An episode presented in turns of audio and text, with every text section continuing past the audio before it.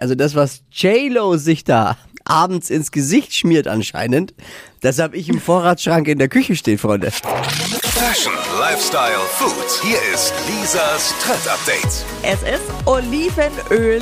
Jennifer Lopez, eine der schönsten Frauen der Welt, schwört darauf und sagt, das ist die Beauty-Wunderwaffe.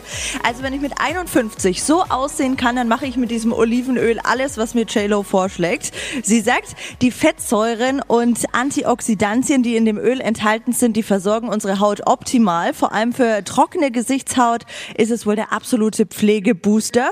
Sie verwendet das Olivenöl nach dem Abschminken, also einfach auf so ein Wattepad geben, Gesicht einreiben, kurz einwirken lassen und dann abwaschen. Und zack, zack, haben wir alle den J-Lo Glow. Ich probiere es heute Abend aus. Ah, du hast noch nicht fest. ausprobiert, okay? Weil ich hätte jetzt gern gewusst, wie verhält sich Olivenöl auf Haut? Bleibt es dann so glaub, eklig schmierig oder zieht es ein oder da Ich schaut glaube, dann es die zieht ein bisschen ein und dann musst du halt den Rest ein bisschen so entfernen. hast du die, die Be- wenn du das dann hast, du die Bettwäsche dann voller voller Olivenöl, das ist alles, das ist auch nicht. Dressing Naja. im Gesicht. Ist man nicht ein.